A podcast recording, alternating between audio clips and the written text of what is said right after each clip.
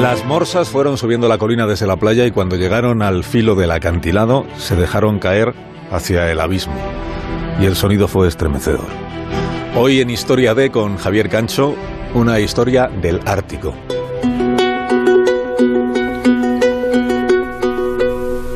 Las morsas son criaturas de una rara apariencia, parecen monstruos tiernos que saben hablar.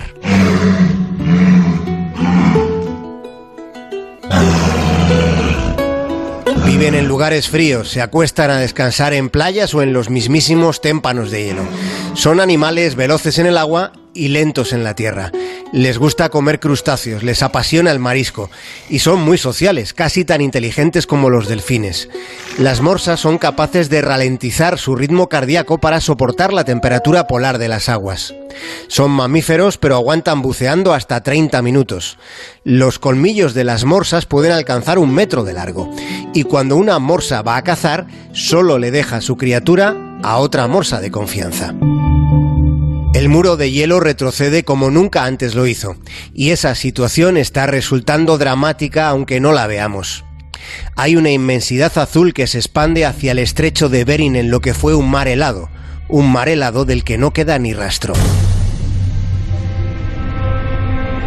La mayor concentración de morsas de todo el planeta se ha quedado sin un lugar en el mundo.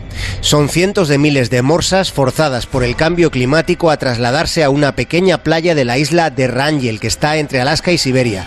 Está al noroeste de Rusia. El problema de ese remoto enclave en la costa del mar de Chukotka es que allí no hay espacio para tanta morsa.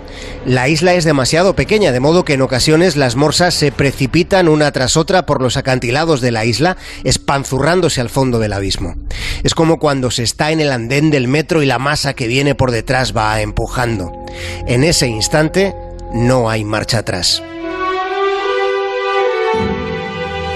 Las morsas no tomaron libremente la decisión de subir la pendiente de la colina de los acantilados, sino que simplemente se vieron obligadas a hacerlo. Las que venían por detrás fueron empujando a las que estaban en la playa. Aquello no fue un suicidio. No querían morir, pero no tenían alternativa. La presión del resto las llevó hasta el abismo. Imaginen ver caer animales que pesan más de una tonelada desde la altura de un acantilado, e imaginen ver y escuchar el impacto contra las rocas. Uno de los camarógrafos que estaba filmando el documental Our Planet dijo que aquello fue lo peor que había grabado jamás.